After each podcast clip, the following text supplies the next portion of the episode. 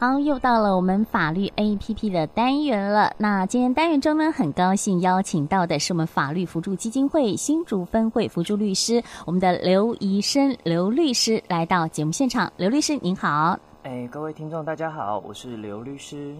好，是今天很高兴哈，邀请到呃律师来到节目现场。那我们今天要探讨的主题哈，我想呢哈，这个跟开车、骑车的朋友都有相关的，就是这个车祸发生之后的证据保全跟刑事的程序哦。好，针对这样的主题，我们的刘律师是不是有呃相关经验中遇到的这个案件哈，来跟我们做分享呢？哎，好，主持人你好，来各位听众大家好。哎，其实这一个月啊，从十二月开始有连续四周，那会有我们呃事务所，就是我还有林一华律师跟陈书文陈律师三位律师，我们会带来一个车祸的知识月哈。那会从车祸它发生啊，然后到这个礼拜我主要会讲的是搜集证据跟刑事程序。那第二周我们会进入有关强制险、任意险的差异。嗯，那再进到大家最常见想要了解的，哎，车祸发生后民事上我们可以获得怎么样的损害赔偿啊？三周的比较基本的一些程序了解之后，第四周我们再会再来说明有关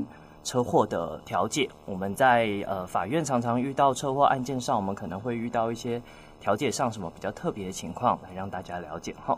那像车祸发生开始啊，其实第一件事情就可能来提醒大家，大家可能平常在买车的时候想说省点钱就会忘记的东西，但很重要哦。是，就是其实我们大家要记得要去购买行车记录器啦。那行车记录器，它除了平常要熟悉怎么使用的话，也要记得去检查它是不是都是运作正常的。因为我们才上周有遇到一个当事人来，他就说：“哎，我开车都有行车记录器啊。”结果车祸一发生之后，才发现啊，早就故障了，它的画面 其实都已经没有录到了啦。会有这样的情况哈。那大家遇到车祸发生之后，第一件事情其实还是提醒大家：哎，发生之后当下那还是记得，其实现在大概。呃，警察机关都有在宣传吼，要下车的第一件事是要把三脚架拿到后面大概十到二十公尺去放下来警示后车，这件事情很重要，因为要避免有二度的追撞情况。之前也有案例是这样子，就是后面的二度追撞之后，然后大家到了。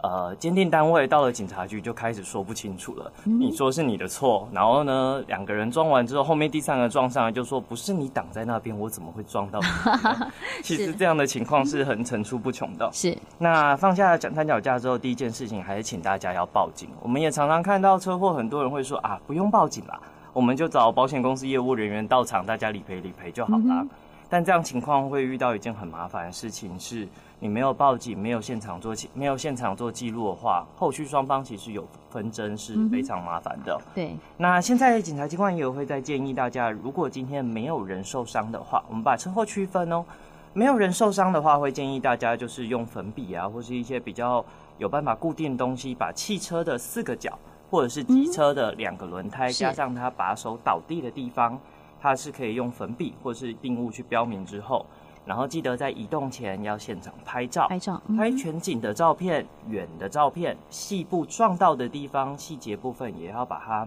拍得清楚一点。那大家在做移动车辆，那这边要提醒大家，因为如果你想说，哎，我要保留现场就不移动的话，其实在行政责任上会认为，哎，你是可以移动的，那这样子是有可能会有罚钱的情况，请大家要注意。那如果今天有人受伤的话，那检察机关其实会建议说，哎，没关系，那你就是要保留现场。那尤其是撞击力道如果比较大，有散落零件的，要尽量让现场的保呃，尽量让现场维持的比较完整呢。是。不过这个部分也要提醒大家，如果今天是比较大型的零件，像我们常常最常见的汽车的后保杆啊，那摩托车可能比较常见的，例如说后照镜整只断裂出去的，对，这种时候还是可以用全景的方式拍照，拍下照片，把细部那个坏掉零件所在位置也拍下来，记录清楚之后，还是可以先把它捡回来哈。不然像每天早上从竹北往。啊、呃，从像新竹在地朋友从竹北往新竹市区的方向，或者是下班时间从新竹市区往竹北的方向，嗯、都会经过金国桥。那一旦发生车祸，哈，当天可能回家路程就直接加一个小时了。对，这个情况真的是蛮常发生的哈、嗯。那大家也会想说，哎、欸，那非常轻微的碰撞，我不想叫警察，那要怎么办？这边要提醒大家，我们在《道路交通事故管理处罚条例》第六十二条，它是有明确规定，如果今天没有人伤亡的情况下。但你还是发生肇事逃逸哦，你发生事故后跑走的话，也会罚一千块到三千块的罚款。嗯哼，然后这个时候就会遇到，呃，很多人就会说，哎，我怎么收到罚单了？明明大双方都讲好，现场就没有事情啦。那这其实就是我们所谓证据的问题啦。嗯、有可能有一方有行车记录器，现场就跟你说，哎，没有事啊。结果事后他就想说，嗯，气不过，因为前面那一台就突然刹下来，害我撞上去，是，然后还这样子让他走了，我赶着上班，我就拿着行车记录器去警察局检举了，肇事逃逸。是啊，这个就会肇事逃逸的情况了。那其实就算没有人受伤，刚刚也提到，还是会有罚钱嘛。其实就算是行政罚款，它还是有肇事逃逸。对，那这时候其实会建议大家，如果双方真的都觉得说啊没问题，我们大家就是现在讲好就好，大家就觉得啊小事啊，小小的碰撞，哎，后保感稍微碰到一下，没事没事，没有人受伤，那会建议大家真的现场后要记得一件事情，嗯、拿出手机开启录音，我们大家就录下来说啊，今天现在是几年几月几日啊，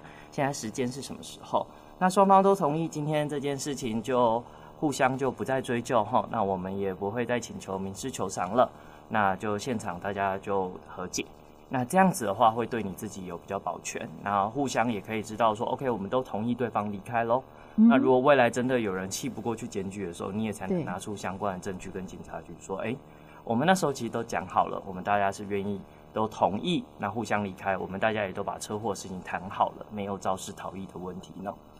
那今天也要注意这件事情很重要，在于说，如果今天有人受伤的情况下，你可能现场都帮助好了，他可能甚至还找亲朋好友把他载走了，但没有遇到当事人，真的是就来说啊，我怎么后来就被起诉造就被检察机关传唤说肇事逃逸了？因为对方真的、啊、他就拿了行车记录器之后去找警察局就报案，嗯哼，这时候就百口莫辩了。是，对啊，这个部分真的要请大家要注意一下。对，那其实。是 我们刚刚呃是刚呃律师有讲到很多，就是车祸发生的时候应该要保留的证据保全要怎么保全，还有不想报警的时候，我想请问一下，就是律师哦，就是呃如果说我不想报警的话，没有这个记录的话，那保险公司会给付吗？哎，今天如果不想报警，然后呢没有相关记录的话，有人就是为什么说要找业务人员来现场啦？对，那的确有些呃业务人员如果是比较小、比较轻额的碰撞，然后业务人员有到现场的情况下，那还是会给付的。但是我也有遇过一些保险公司是。他们碰撞的很严重，业务人员到现场之后，警察来的比较慢。对，这种情况下，我有遇过保险公司事后是有刁难的，尤其是你没有行车记录器，嗯、没有相关比较完整的照片记录的话，是会遇到这样的问题哦。所以是刚刚才会提醒大家，保险人员不一定要到场，但警察真的一定要到场，只要尽量要到场。对，我想说，一般事故的时候，呃，这个呃保险公司的业务员都会希望说你有提供这个呃这个记录。就是警方的这个记录，然后用这个来佐证，然后申请保险是比较呃方便，不会被刁难的。嘿，没有。所以我觉得这个还是比较重要。那还有一点哈，曾经发生过，就是呃这个车祸的时候呢，双方的车子都开车嘛，然后停在路边等等警察。那因为天气非常热，所以呢他就用怠速，嗯，就怠速久了哈，我们这个行车记录器的这个记录的时间会被盖掉，欸，哎。哎，这个就遇到一个情况，在行车记录器上会建议大家要买买，这有点算是宣传，但我们没有业配啦。但会建议大家要买，现在比较多，应该主流的都有，就是碰撞后会有侦测停止的机种。那同时也是一开始有跟大家提到的，哎，要去熟悉行车记录器的使用。发生碰撞后，就像刚刚哎主持人提到的，可以在旁边怠速，当然没有问题。但因为它是循环录影的方式嘛，对，那就记得要先把刚刚那一段画面让它去用用你呃用你操作上去用它的系统一定可以设定说，哎，把刚刚那一段先截取下来，不要再被循环重复，不然就是按停止，不要再录了，真的，因为这真的是。碰到这样的情形，警察来了，他说：“哎、欸，那我们到派出所去做笔录。”结果做笔录同时要拿那个行车记录器，结果全部被覆盖掉了。是啊，因为如果大家买的那种机种是容量比较小的，是真的会遇到这样的情况啦。哈。嗯，OK。那其实我们刚刚就提到，那做完笔录之后，其实我们会拿到。呃，一张单子，它叫做当事人登记联单。那这个联单其实下面有密密麻麻的交通事故处理当事人须知啦，大家常常都不会去看。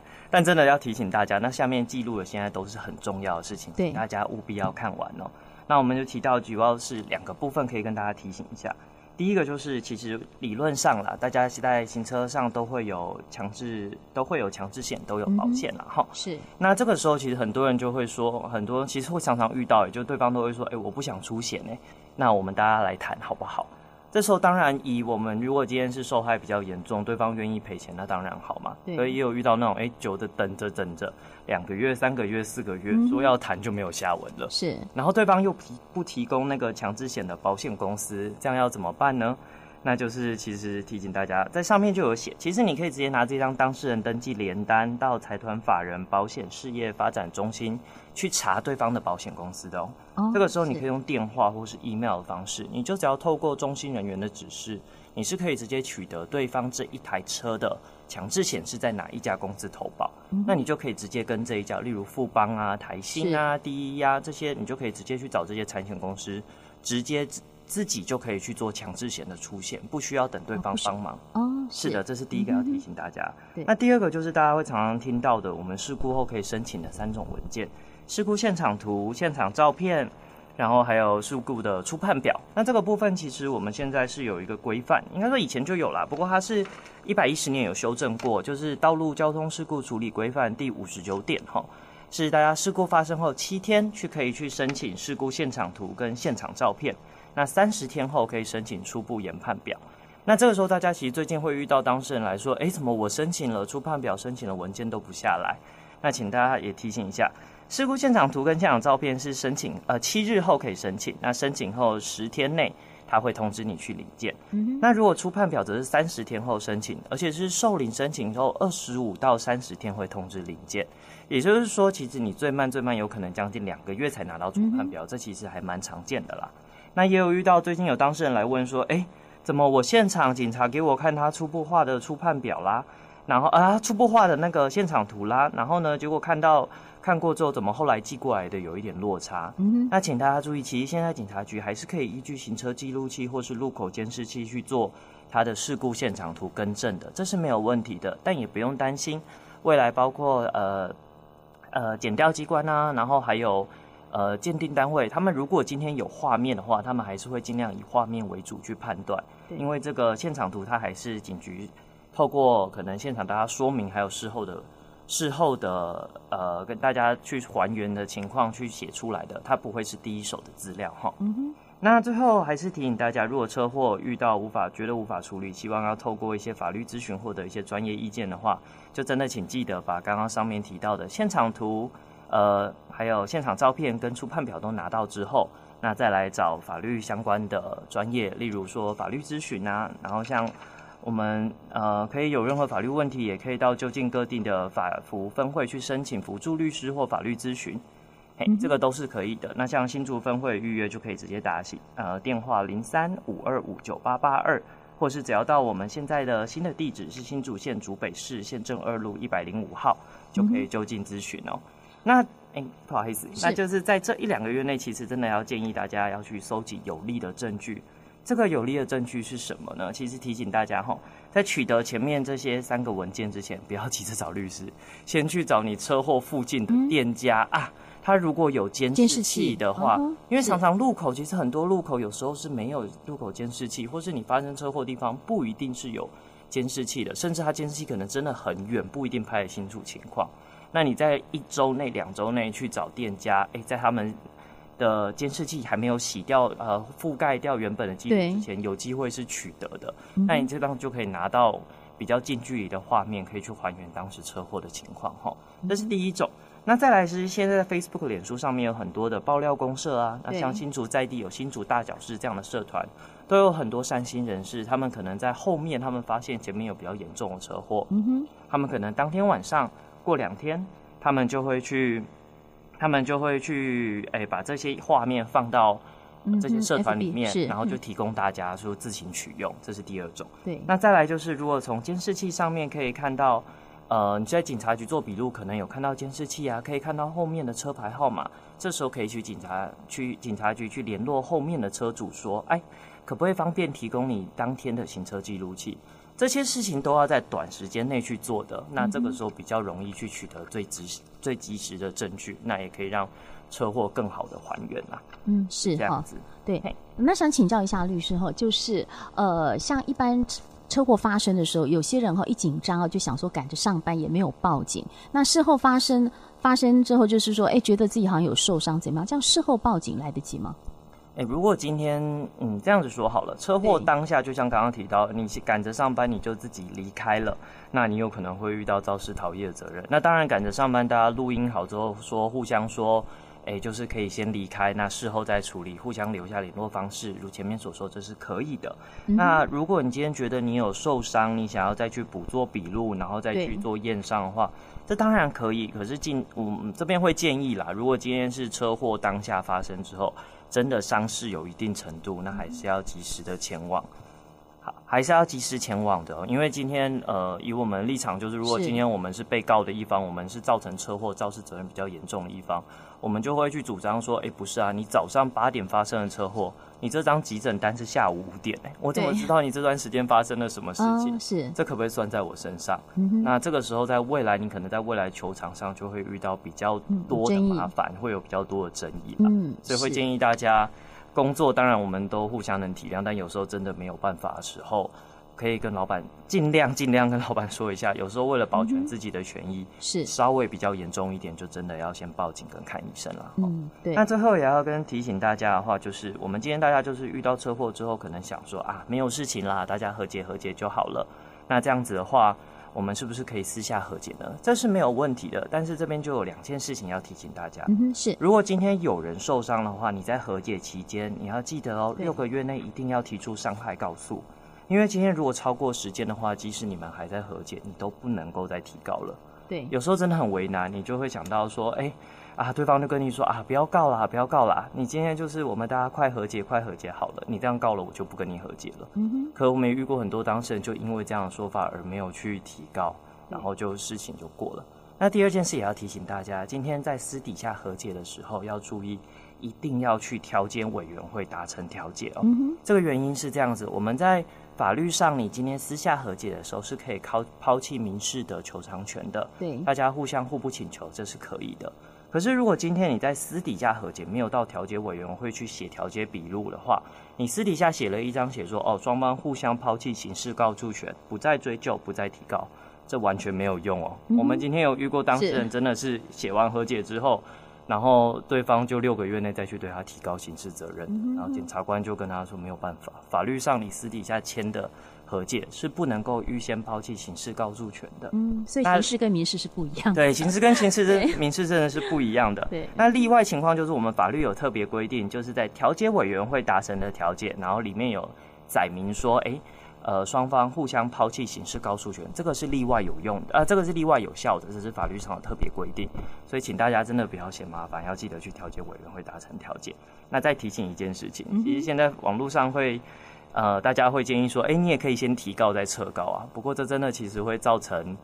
呃，警察单位比较辛苦一点啦，因为你提告再撤告，不是警察到警察局做笔录写两句话说，哎、欸，今天这件事情我提告，好，我再撤告，这件事情就结束了，没办法这样子哦、喔，因为今天情况是警察局他还是要做时呃很完整的笔录，你的提告笔录他要去记录说几点几分发生了什么车祸，视线怎么样，哎、欸，车速多少，双方都要问，然后呢，最后然后双方再帮你做一个撤回告诉笔录。其实蛮多警察会因为这样的事情真的很辛苦，然后可能希望不要，会希望说不要造成麻烦啦，因为这可能也会花大家一两个小时的时间。嗯，是。好啊，今天非常感谢哈我们的刘黎生刘刘律师来到节目现场，跟我们谈一些呃这个车祸的知识。然后，当然我们刚刚说了，这个十二月份是车祸知识月，也。呃，提醒我们所有听众朋友们，下周呢哈，我们将会来谈的就是车祸相关保险的理赔跟强制险跟任意险的差别。那今天呢，也再次谢谢我们的刘律师来到节目当中啊，谢谢您。